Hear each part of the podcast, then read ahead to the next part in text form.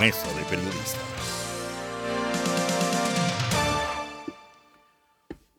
Muy buenos días y bienvenido a Mesa de Periodistas de este miércoles 14 de junio. Gracias por acompañarnos hoy.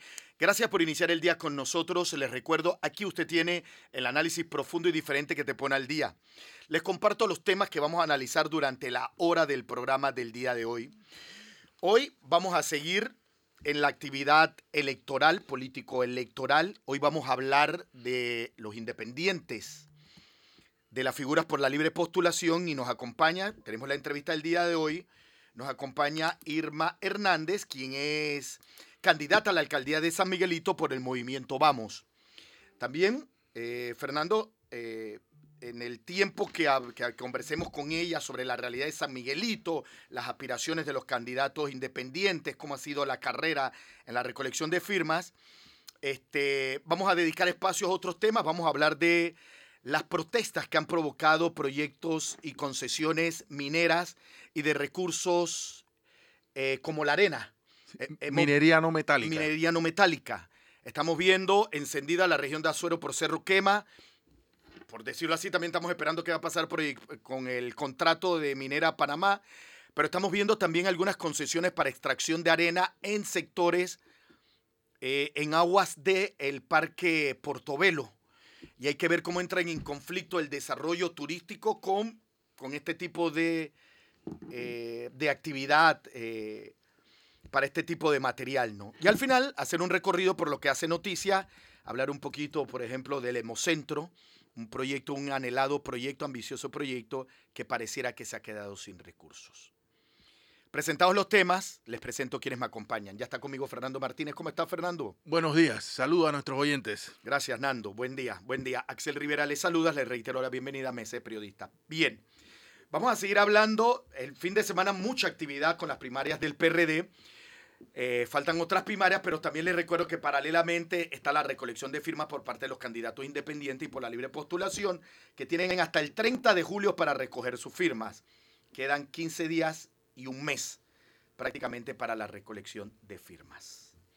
¿Quién nos acompaña hoy?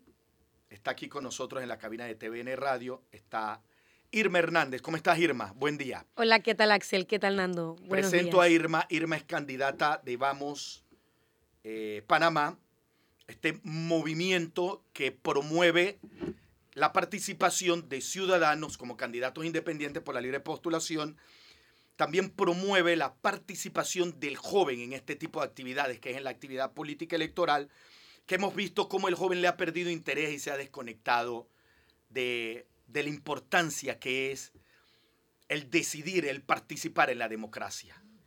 Y en eso se enfoca Vamos. Así es. Irma, buen día. Quería empezar.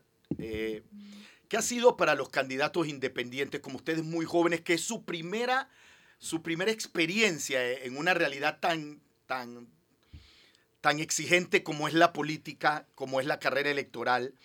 Por ejemplo, tú que participas en un circuito, en un distrito como San Miguelito, y es, y lo sabemos, los grandes partidos, los partidos tradicionales, eh, dirigen todos sus cañones, todos sus recursos hasta hacia estos distritos en donde salen muchos diputados, en donde muchas veces definen elecciones.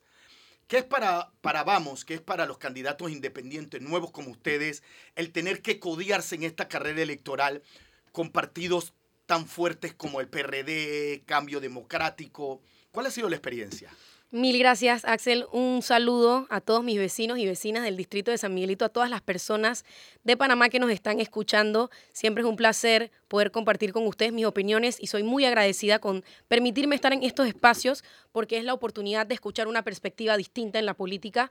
Como muy bien lo dices, nuestra coalición, vamos, es un espacio que no ha existido nunca en la historia panameña, donde más de siempre candidatos independientes por la libre postulación estamos intentando continuar con un trabajo que ha iniciado la bancada independiente de la mano de nuestros líderes Juan Diego Vázquez y Gabriel Silva, que como lo hemos visto han hecho un trabajo importante dentro de la Asamblea Nacional reduciendo los privilegios que tienen los diputados, demostrando que sí se puede tener una asistencia del 100%, que sí se pueden presentar buenos proyectos de ley, que sí pueden ser aprobados como leyes de la República. Sin embargo, nos dimos cuenta que somos pocos y necesitamos tener una estructura, sobre todo que vaya desde las bases, que vaya desde las comunidades, y esa es nuestra prioridad. Siempre pensamos quién va a ser el presidente y le damos muchísima prioridad. Eso es un país sumamente centralizado como Panamá.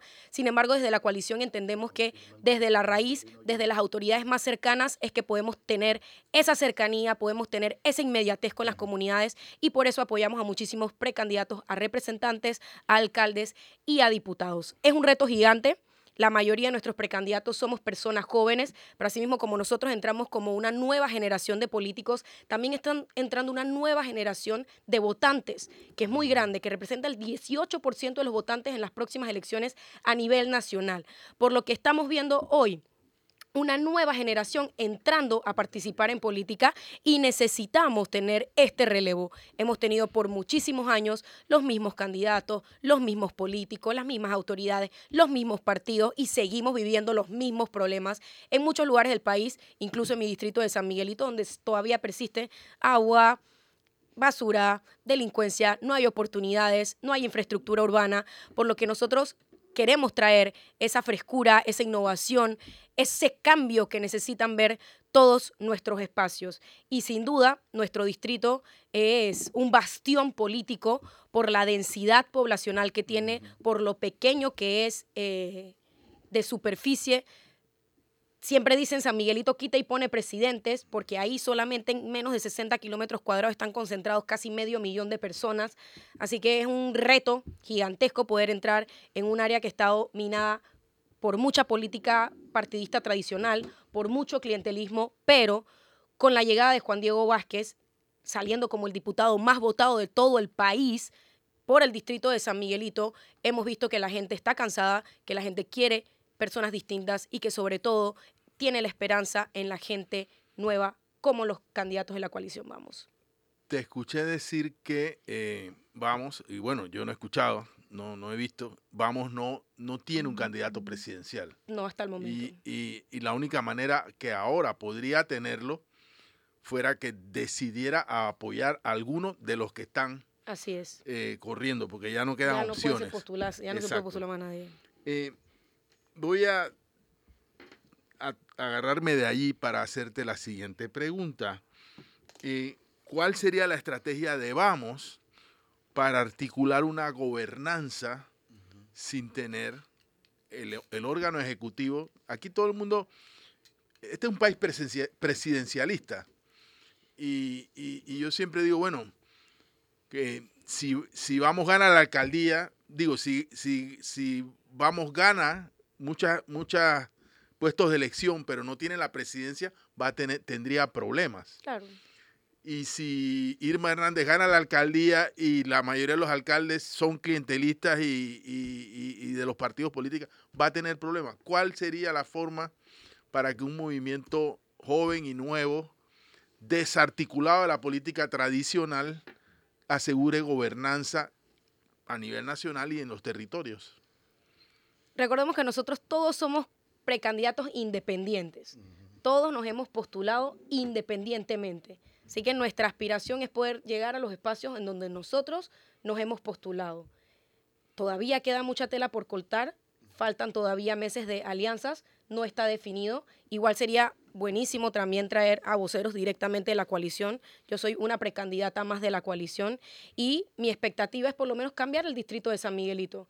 Habrán algunas limitaciones si nos encontramos con un órgano ejecutivo que de repente nos lleve la contraria o no vaya en la línea que nosotros... Puedo, puedo, podría decir entonces que ustedes quieren cambiar el todo a partir de las partes. Podría ser, por lo menos de las partes más cercanas a la comunidad. Y es un plan a largo plazo, igualmente, es un plan a largo plazo. La idea es ir entrando más y más y más a tratar de transformar la realidad política de nuestro país, así como entró Juan Diego Vázquez, como entró Gabriel Silva, que empezaron solitos, digamos, no han hecho el cambio radical que tiene que ver que se tiene que ver y sentir en nuestro país, pero cuando empecemos a ver más representantes manejando mejor nuestros presupuestos de descentralización, cuando veamos a mejores alcaldes distribuyendo estos recursos de descentralización que hoy los hemos visto que no han sido mejor utilizados y ni, ni mejor distribuidos con la descentralización paralela, más de 20 millones entraron al distrito de San Miguelito, sí va a comenzarse a ver un cambio. Irma, presento eh, Ya nos acompaña Sabrina Bacal. Sabrina, buen día. ¿Cómo estás, Sabrina? Buen día, buen día a nuestros oyentes. Buen día, Irma. Te escuchamos, Sabrina. Sí, venías hablando de los dineros de la descentralización y obviamente San Miguelito eh, es, un, es un ejemplo de, que el clientelismo lamentablemente funciona. También es un ejemplo de que se pueden hacer las cosas diferentes. Hablaste del caso de, de Juan Diego Vázquez, pero acabamos de pasar una primaria del PRD con denuncias graves. Escuchábamos al, al diputado Leandro Ávila de San Miguelito hablando de mesas preñadas hubo diputados que ni siquiera tuvieron que luchar por su curul, que lo tienen puestos asegurados. ¿Cómo, cómo piensas tú hacer eh, como precandidata a la alcaldía de San Miguelito algo distinto? ¿Cómo, cómo piensas derrotar ese clientelismo tan arraigado, sobre todo en un, en un cargo como el de la alcaldía de San Miguelito? Sin duda da mucho miedo ver esas primarias, ver el comportamiento no solamente clientelista, sino atrevido, arriesgado, delictivo de incidir directamente en dañar unas elecciones, da muchísimo miedo, vulnera nuestra democracia, vulnera la forma en la escogencia de nuestras autoridades. Parte de entrar a cambiar esa realidad es entrar a participar desde una óptica distinta, como una generación de políticos nuevos, con Juan Diego teníamos muchísimo miedo. Yo formé parte de la campaña política del diputado Juan Diego. Eh, había muchísimo miedo de, este, de estas mañas políticas que llevan años de existir en nuestro país, de estas trampas, de estas falsedades, de estos engaños. Sin embargo, lo que pudimos ver es que había una alta cantidad de la población que se inclinó a brindar ese apoyo, a pesar de muchos formar parte de estos partidos políticos tradicionales. Nos estamos preparando para tratar de tener una cobertura completa en nuestras mesas en las próximas elecciones, tratar de mantener y cuidar nuestros votos con total seguridad, con total serenidad, confiando en los delegados electorales, en el trabajo del Tribunal Electoral, pero sin duda siempre existe ese temor, siempre existe eh, esa incertidumbre del daño que puedan hacerle a unas elecciones en el futuro, pero hay que intentarlo. Igualmente nuestra postura es de mantenernos firmes, de hacer las cosas correctas, de hacer las cosas con transparencia, de rendir cuentas siempre y que la ciudadanía entienda que por lo menos de este lado hay personas que queremos dejar de hacer trampa y que queremos empezar a hacer el trabajo distinto. Así que nos toca meternos en el sistema, nos toca tratar de enfrentarlo con sensatez, con buena disposición, cumpliendo las normas de la ley, señalando cuando ocurren estas arbitrariedades y, eh, por supuesto, poniendo a las autoridades, aquellas personas que de algún momento a otro decidan tratar de dañar, empañar un proceso electoral, que recordemos son denunciables y hay que estar listos para ese tipo de iniciativas también. Alejándonos un poco de lo, de lo local, por decirlo en San Miguelito, eh, ustedes están sobre la marcha, supongo, construyendo una visión de país que puedan compartir con nosotros, los que no estamos tan metidos en, el tema. Eh, eh, esa visión, cuáles serían sus líneas más generales, qué, qué plantean ustedes para que nuestra economía sea más redistributiva, para enfrentar los grandes problemas de, sociales que tenemos. San Miguelito es un buen ejemplo, para resolver el tema de la incompetencia del Estado, o sea, temas grandes eh, que todos tenemos. vamos a reformar el Estado, cómo lo reformamos, eh, eso incluye la, una reforma constitucional. ¿Qué cosas propone o propondrá, vamos, eh, al calor de esta campaña electoral como parte de su visión de país? Como les comentaba, la coalición Vamos está enfocada en recuperar nuestros gobiernos locales y asimismo la Asamblea Nacional. Hay líneas en las cuales nosotros nos estamos preparando como equipo. No somos un equipo que quiere llegar a improvisar.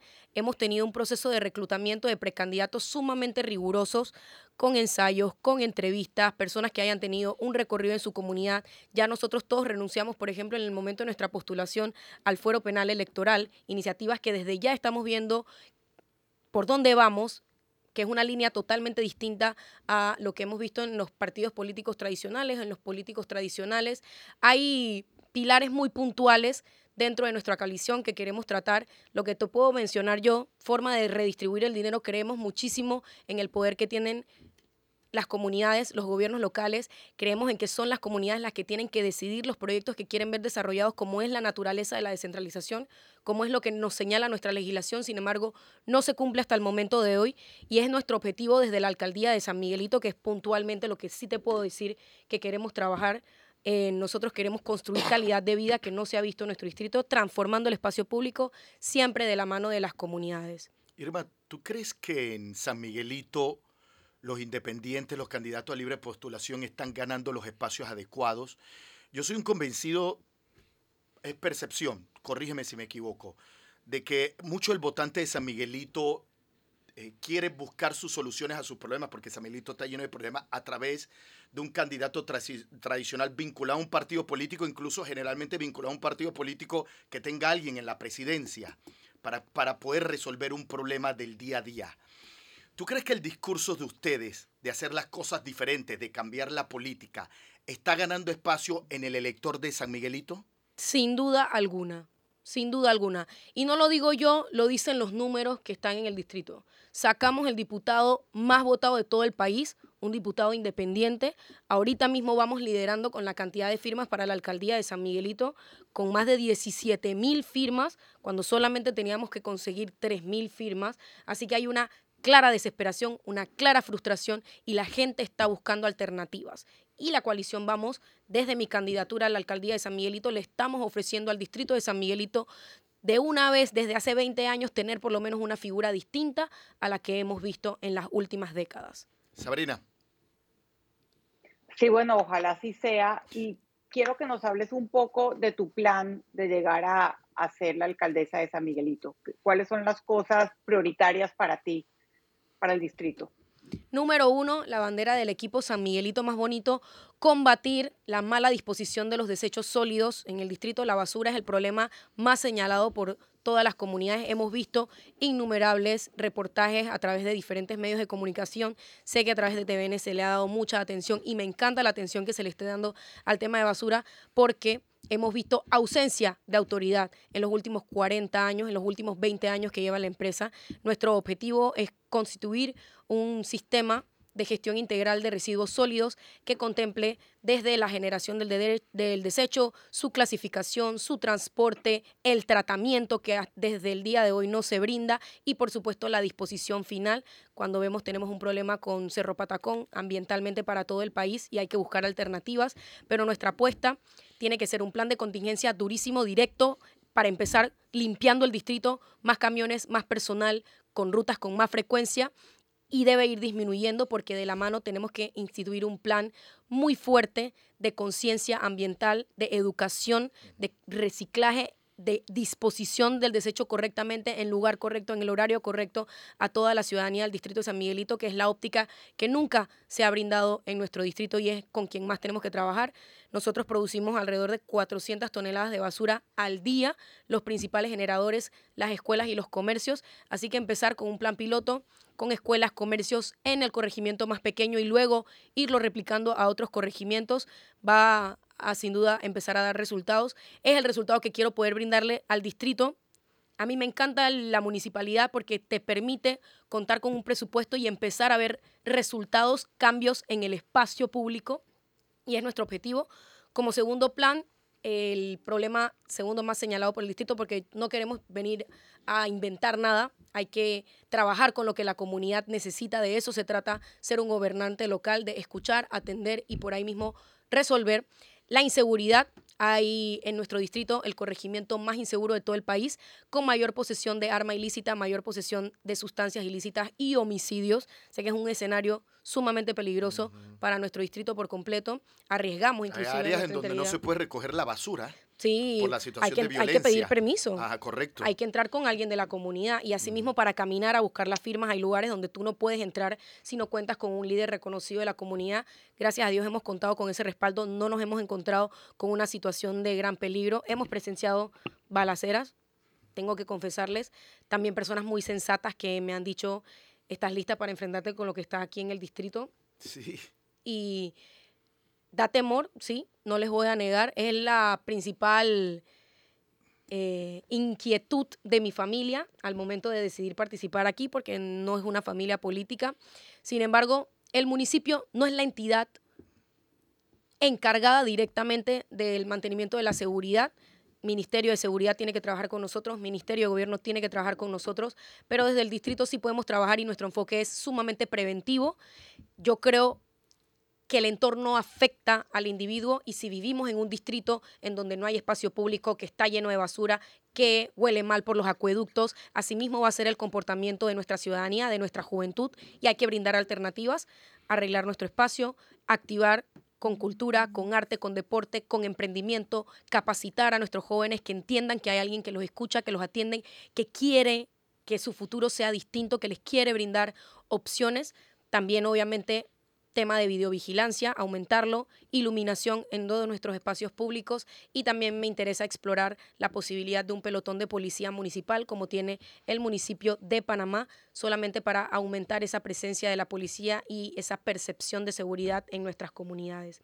Por supuesto, no puedo dejar de hablar de los cambios en la infraestructura urbana. Tenemos un distrito que ha estado abandonado, que ha sido creado del hacinamiento espontáneamente, que ha sido improvisadamente hecho y tenemos que tener un plan de ordenamiento territorial en donde se establezcan claras reglas de cómo funciona una ciudad qué distancias tienen que tener una acera, qué distancia tiene que tener una construcción de una quebrada, dónde no se puede construir por peligro o riesgo a deslizamiento, cositas que le han hecho falta a nuestro distrito para que crezca de forma urbana, señalización, movilidad, viabilidad, eh, accesibilidad para todas las personas, inclusividad. Entonces, este detalle de diseño urbano que contamos con un equipo increíble para poder hacerlo. El distrito nunca ha visto en una gestión municipal un urbanista, por ejemplo, y dentro del equipo San Miguelito Más Bonito ya hay urbanistas preparados desde otros países, ciudades como Barcelona, que están perfectamente bien diseñadas para empezar a trabajar con nuestro distrito, que necesita de este tipo de profesionales,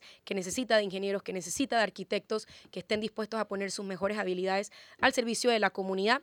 No puedo dejar de mencionar, queremos optimizar los servicios que brinda el municipio tema de placa, tema de pago de tributos, hay que digitalizar, hay que tecnificar y hay que agilizar estos procesos para que el usuario, el contribuyente, se sienta bien atendido, se sienta bien recibido, cositas que desde ya se podrían hacer, como establecer eh, transmisiones en vivo del Consejo Municipal o voto electrónico en el Consejo Municipal para que todos los ciudadanos vean qué decisiones se están tomando, qué votó por su representante, si está a favor o en contra de un proyecto.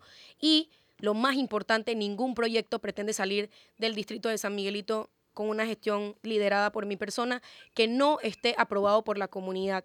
La naturaleza de la descentralización es la audiencia ciudadana, es la consulta ciudadana y a partir de eso es que queremos desarrollar todos nuestros planes, así como hemos desarrollado este plan que hasta ahora ha sido desarrollado por las necesidades que hemos escuchado de la ciudadanía. Irma, vamos a hacer una pequeña pausa comercial cuando regresemos seguimos hablando de la carrera electoral de los independientes. Vamos a profundizar más en los gigantescos problemas que tiene el distrito de San Miguelito.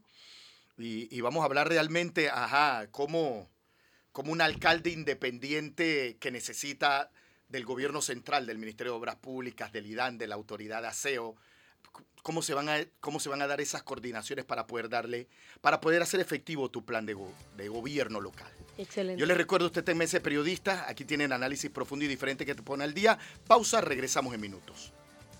Les reitero la bienvenida a Mesa de Periodistas de este miércoles 14 de junio. Gracias por acompañarnos hoy. Axel Rivera les saluda.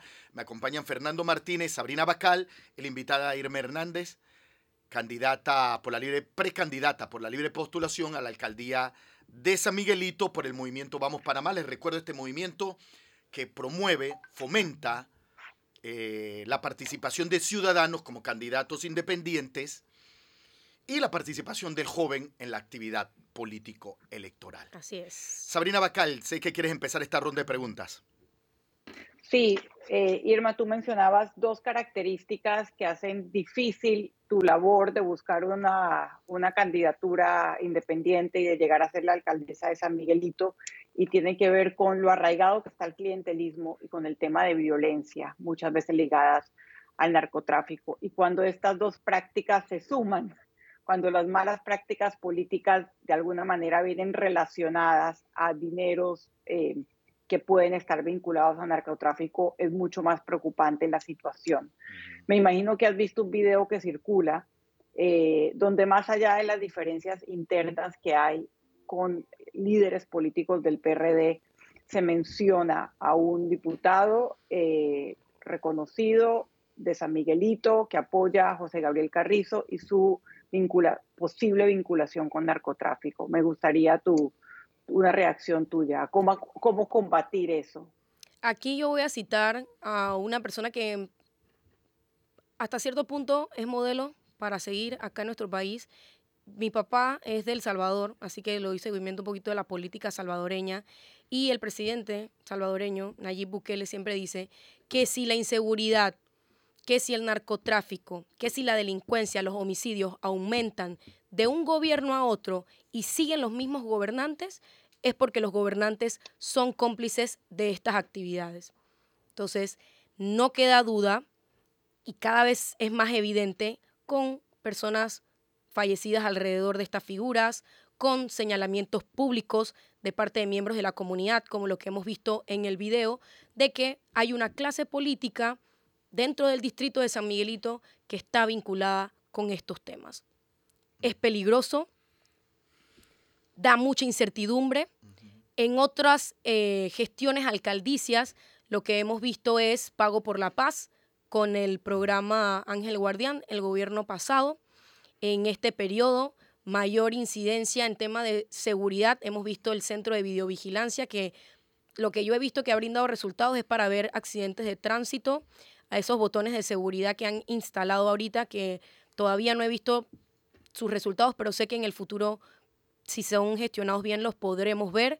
Pero, repito nuevamente, desde un municipio no es el trabajo principal velar por la seguridad, podemos hacer cosas para coadyuvar al sistema de seguridad, a la Policía Nacional, al sistema judicial, poner a disposición las herramientas municipales. Sin embargo, es un trabajo que tienen que hacer nuestras autoridades, nuestra Policía Nacional, apoyadas por un alcalde que no esté metido en el tema, que queda, que quiera abstraerse del tema y que no haya quedado evidenciado, que bueno, por lo menos es parte porque hemos visto los mismos años, los mismos políticos y las cosas siguen empeorando. Entonces, el crimen organizado está en San Miguelito. Correcto, sin duda el crimen, alguna. Ajá, tiene una participación, o sea, ¿cómo, cómo, ¿cómo vas a manejar eso? Tú no te puedes abstraer de la presencia del crimen organizado.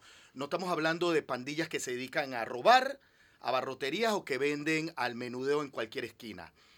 Hay estructuras delincuenciales en San Miguelito muy sofisticadas que incluso pueden tener vinculaciones con, con, con, la, política. directamente. Correcto, ajá. Sin duda. ¿Cómo ese manejo? Tú tienes que establecer, o sea, hay que establecer muy claramente que no te puedes distanciar de eso porque tienes que atenderlo, pero ¿hasta dónde van a llegar tus límites? ¿Cómo va a ser eso? Es que hay un límite en las facultades alcaldicias, hay un límite en las facultades también de los estamentos de seguridad. Por supuesto que sí. La, nuestra óptica va desde la prevención. Yo necesito que no entren más personas a este sistema. Yo necesito que el joven se sienta acompañado. Yo necesito que el joven sienta que alguien lo está escuchando, que alguien lo está atendiendo, que tiene un espacio público donde ir y que no va a ser absorbido por este sistema. Entonces, nuestra apuesta es obviamente a transformar nuestro espacio público, a brindar herramientas en capacitar, en emprendimiento, en educación, en arte, en deporte, para que hayan múltiples alternativas y no sea la única la vía de la droga, no sea la única la vía del sicariato, que es la vía que están tomando nuestros jóvenes en el distrito de San Miguelito. Entonces, entre más oportunidades podamos brindarle, entre más prevención podamos brindarle a nuestras comunidades y entre más podamos nosotros establecer, ven acá en el distrito de San Miguelito, hasta aquí llegó el problema. Aquí se va a empezar a ver un cambio. Aquí el que se atreva a meter, infundir terror y temor en nuestras comunidades, se las va a encontrar con el sistema judicial, se las va a encontrar con el sistema policial. Tiene que haber una autoridad que esté dispuesta a eso. Y desde el distrito de San Miguelito tenemos la esperanza de poder hacerlo, obviamente, acompañado de las autoridades encargadas del tema. Repito, un alcalde es el jefe de la policía, es el jefe de la policía a nivel local no hemos visto esa presencia, no hemos visto esa incidencia, no hemos visto un alcalde que esté diciendo quiero la policía aquí, quiero la policía acá. Es más, han sucedido eventos como los que ocurrieron en, un local en los Andes, en donde hubo tiroteo, en donde hubo personas fallecidas y no hubo un pronunciamiento de un alcalde. En esos momentos tenemos que ver la presencia de un alcalde, porque si no, entonces, ¿de qué lado está? o no la complicidad. Así es. Sí, correcto. Una pregunta. Eh, ¿Y Vamos tiene candidatos para representantes para conseguir un, digamos, una buena participación en, en la gobernanza del distrito? Así mismo es. Gracias a el equipo de Vamos, nosotros contamos con una estructura al nivel de gobiernos locales que es algo que sin duda alguna es imprescindible para poder tener un éxito a nivel alcaldicio. De los nueve corregimientos, siete corregimientos tenemos precandidatos. De esos siete precandidatos, seis están dentro de la papeleta para las próximas elecciones en los corregimientos de José Domingo Espinar, que está el doctor Guillermo García, en el corregimiento de Mateo Iturralde, que está el joven Hansen Pineda, no está relacionado con otro Pineda, hago la salvedad. También tenemos en el corregimiento Aclaración de... Importante. Importantísima. Otro corregimiento, Omar Torrijos, el área de los Andes, el área de San Isidro. Está Oscar Gutiérrez, un líder ambientalista, líder deportivo. También en el corregimiento de Belisario Porras, Javier Valverde. En el corregimiento de Belisario Frías, el más peligroso de todo el país señalado, tenemos a Juan Luis Madrid, un docente, ingeniero, brinda clases gratuitas de matemática en la IPT de San Miguelito. También tenemos en el corregimiento de Victoriano Lorenzo no tenemos, Rufín Alfaro tampoco tenemos, en el corregimiento de Arnulfo Arias Madrid, que es uno de los 10 más pobres del país, incluido en este plan Colmena, está Manuel Mani Pérez y en el corregimiento de Amelia Denis de Icaza, donde tenemos un representante que lleva 40 años de estar gobernando, a Ahmed Rojas Lamela. A ver, y eh, esta esta nómina, le puedo llamar así. Claro, sí. Esta nómina de Vamos, ¿cómo la ves frente a la partidocracia? Es difícil, no les voy a mentir, no es nada sencillo, sobre todo en estas circunscripciones más pequeñas, en los corregimientos, en donde se han repetido partidos por muchísimos años. Ahí en estas primarias también vimos cómo se reservaron algunos y como algunos sí fueron a elecciones y, ganaron con buenas participaciones en corregimiento de Mateo Iturralde, por ejemplo, un corregimiento fuerte para el partido, pero sin duda hay posibilidades.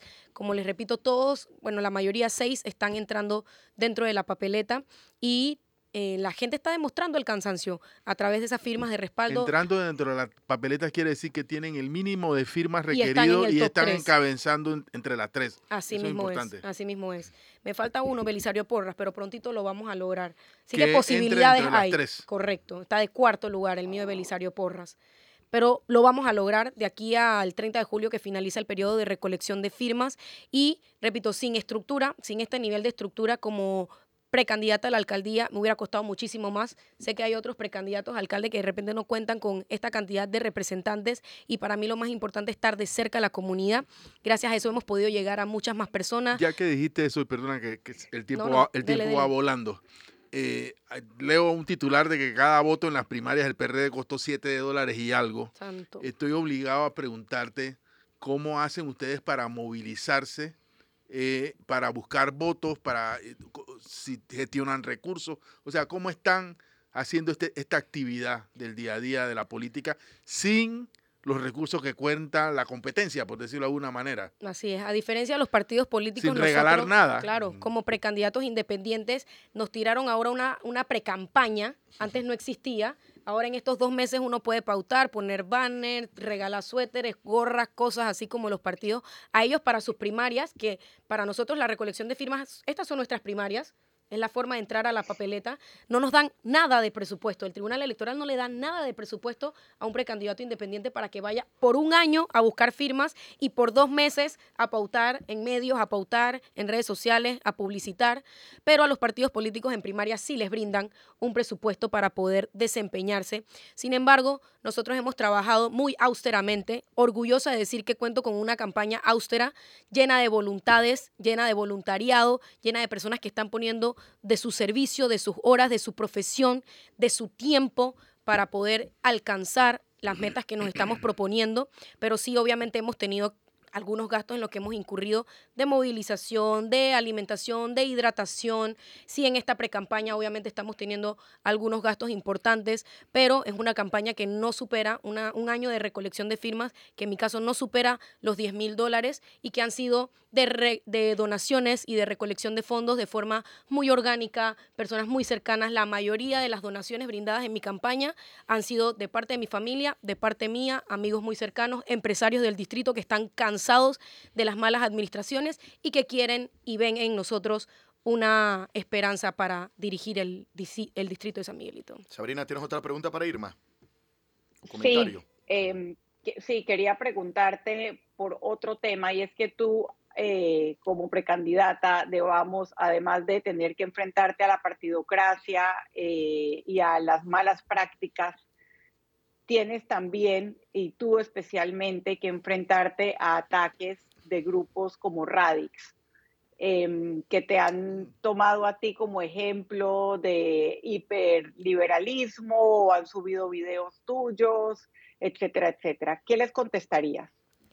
Evidentemente somos una amenaza para el status quo en la política por los números que tenemos, por el alcance que tenemos, por la trayectoria, la experiencia, por el impacto que hemos logrado dentro de nuestras comunidades. A mí sí me gustaría ver un poco más de propuestas de parte de aquellos que nos atacan. Si invirtieran su tiempo en proponer en lugar de criticar, quizás tendrían más números, quizás tendrían más precandidatos dentro de sus papeletas. Lo que yo sí les puedo decir es que nuestro objetivo en el distrito de San Miguelito no es una agenda oculta, no es...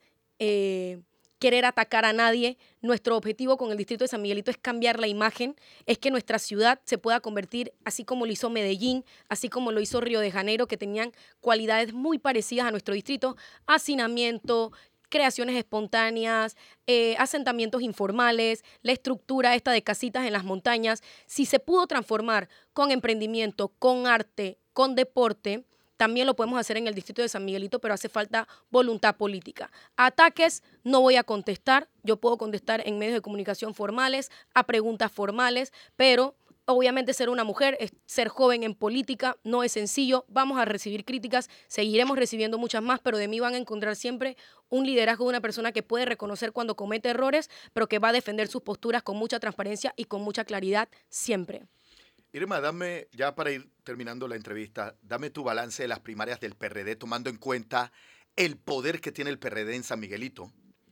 Tiene un enorme poder. ese, es quizás el, verdadero contrincante que tiene, que tiene todo candidato, no solamente el independiente. Así mismo Dame tu balance de las primarias. Despliegue de dinero, muchísimas personas me decían, recojo aquí, digo que voy a votar por este, recojo acá, digo que voy a votar por otro. Escuché 45 dólares por ponerte una camiseta, 20 dólares por entrar a votar, muchísimo dinero de por medio. Eso sin duda es una competencia grande porque con esos recursos no contamos nosotros, pero lo que sí se vio y que es importante recalcarlo es el resquebrajamiento que hay en el partido, las divisiones que hay dentro del partido yo celebraría la victoria si estuviera dentro del partido, sin embargo estaría muy preocupada, al, alerta roja, bandera roja, por la cantidad de votos nulos y la cantidad de votos en blanco. Es un señal, es una señal directa, es un mensaje directo de que ni siquiera los miembros del partido están de acuerdo con las autoridades que están metiendo a las primarias. Y me preocupa aún más. Si yo fuera joven, así como soy ahorita,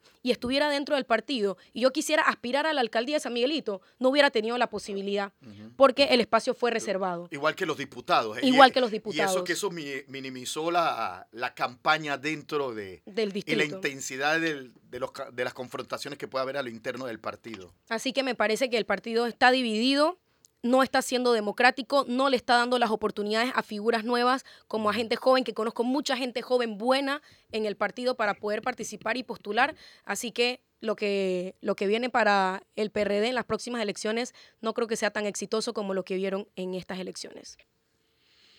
Irma Hernández, gracias. Mil gracias a ustedes por recibirme. Gracias, de verdad, la necesito. Suerte, sí. y sobre todo firmas. Así que si viven en el distrito de San Miguelito, hasta el 30 de julio estoy buscando su firma de apoyo para poder participar de las próximas elecciones. Irma Hernández, eh, precandidata a la alcaldía de San Miguelito por el movimiento Vamos. Eh, gracias por acompañarnos hoy.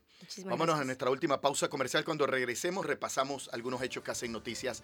Les recuerdo que usted tiene el análisis profundo y diferente que te pone al día. Esto es Mese Periodista. Pausa, regresamos en minutos. Bien, recta final de Mese de Periodistas. Gracias por acompañarnos en este miércoles 14 de junio. Axel Rivera les saluda. Fernando Martínez, Sabrina Bacal me acompaña.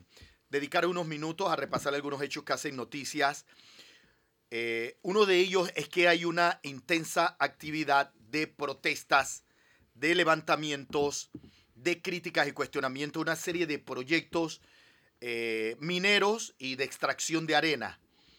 Eh, estamos viendo lo que está pasando en Azuero con Cerro Quema, pero en los últimos días, y hoy tuvimos incluso al presidente de la Cámara de Comercio de Colón, por algunas concesiones que se pretenden dar para extracción de arena en aguas cercanas a eh, la bahía de Portobelo.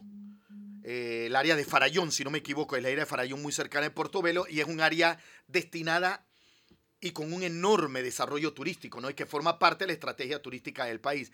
Fernando Martínez, eh, me parece que el, que el país se merece una explicación de por qué se están dando estas concesiones, cuáles son los criterios que se han utilizado.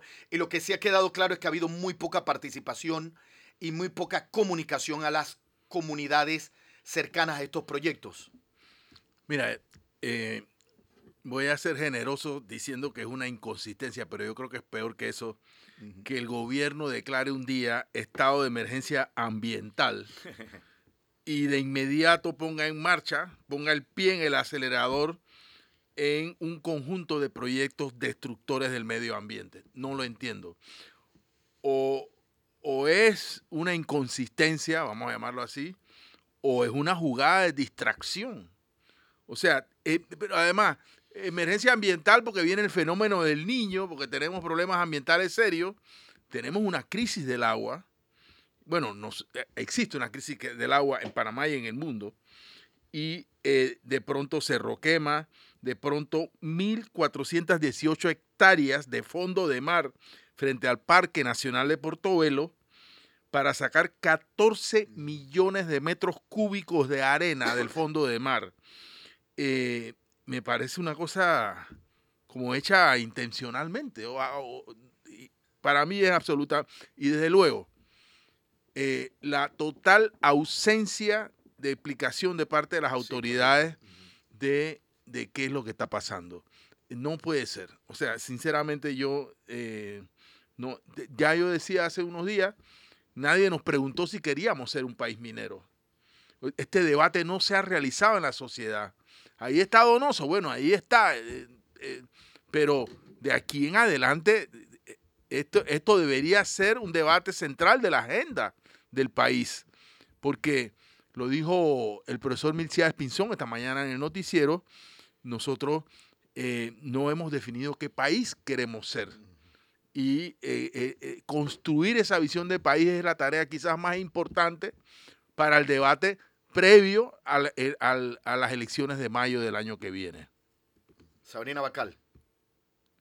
Sí, pareciera, tú siempre, Fernando, hablas del año del Hidalgo y pareciera que el año del Hidalgo está especialmente activado en los temas ambientales.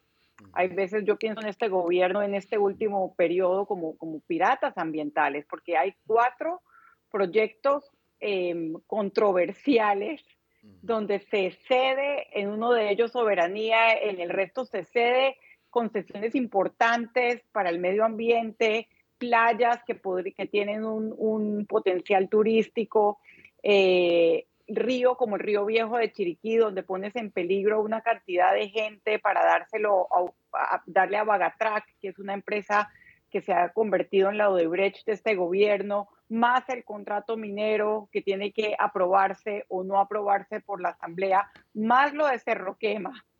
Eh, creo que el, arma de destrucción, la herramienta de destrucción sería, es pasarlos todos al tiempo. Pero, como bien ustedes lo han dicho, es, los temas ambientales ya no pasan desapercibidos y hay protestas, eh, hoy hay protestas en Tierras Altas, hay, hay, hay manifestaciones con varios de estos proyectos y creo que los panameños están, están cada vez más dispuestos, sí, a, defender su medio ambiente. Sí, el, río Chiriquí Viejo, que es un río, según los expertos, es un río joven, eh, que sería intervenido para convertirlo en una enorme cantera de minería no metálica. O sea, para sacar material, material para la construcción, para una empresa como ya dijo Sabrina Bagatrac.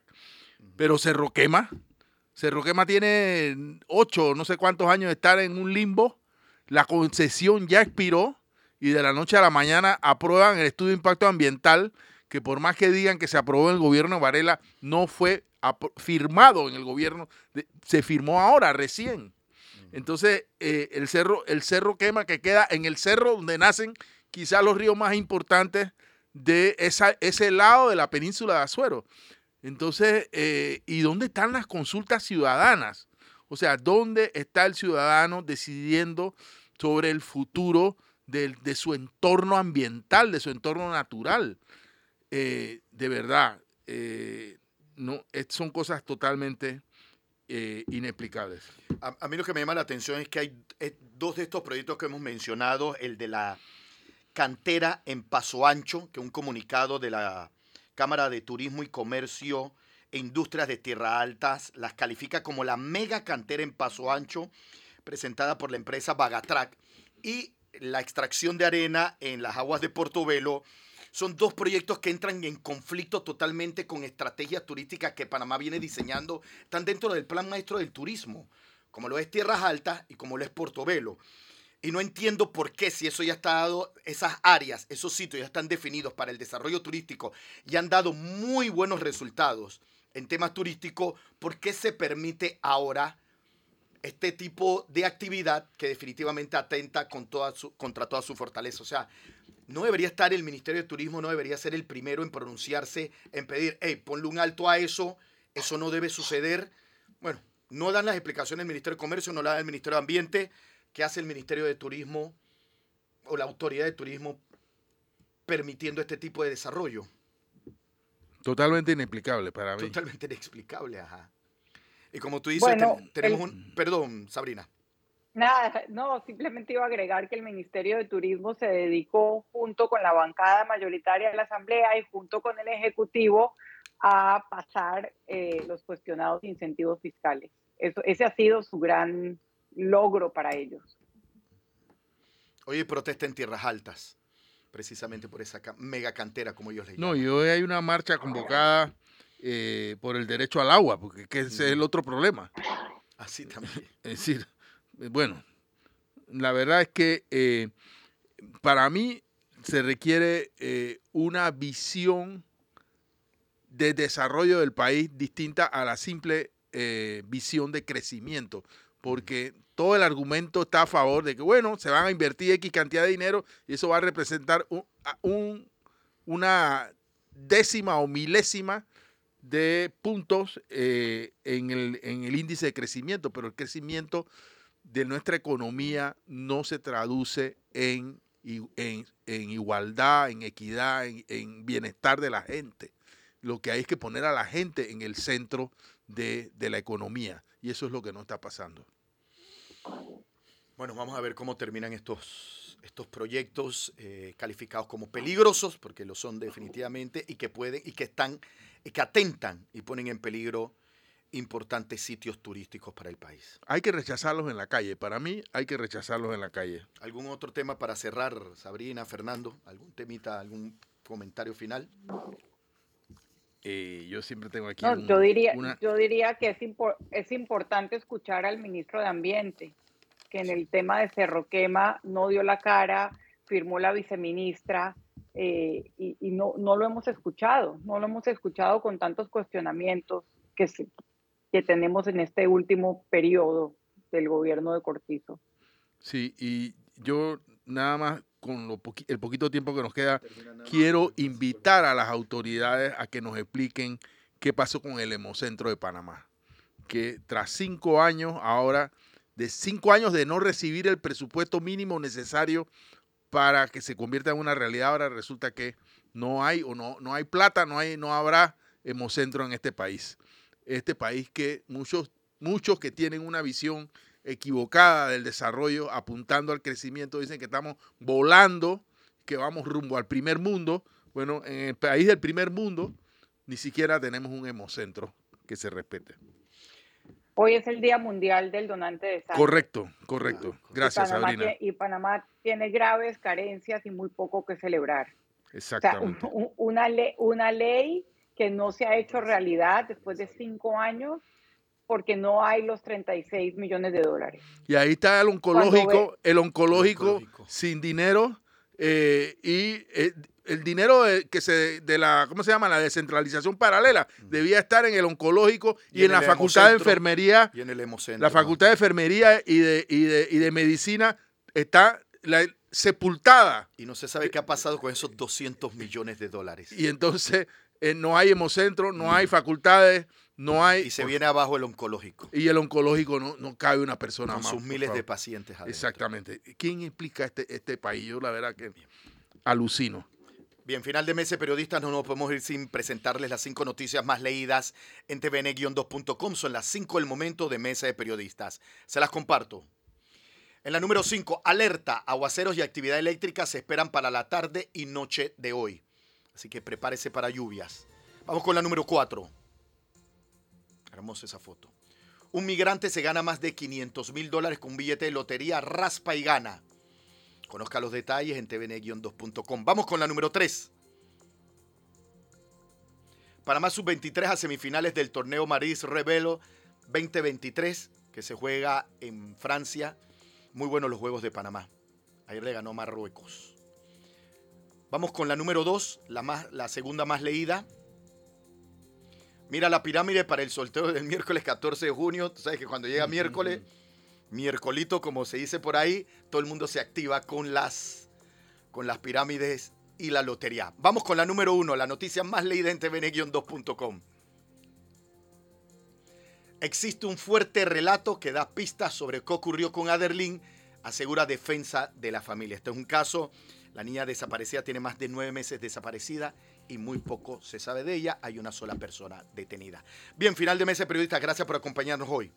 Los invito mañana a 8 en punto de la mañana por TVN Radio 96.5 y TV Max, aquí con el análisis profundo y diferente que te pone al día. Fernando, nos vemos mañana. Sí, hasta mañana. Saluda a nuestros oyentes. Sabrina Bacal, nos vemos mañana. Sí, que tengan buen día. Agustín y Ricky, gracias por el apoyo técnico. Los espero mañana, 8 en punto de la mañana, con Mesa de Periodistas. Hasta mañana.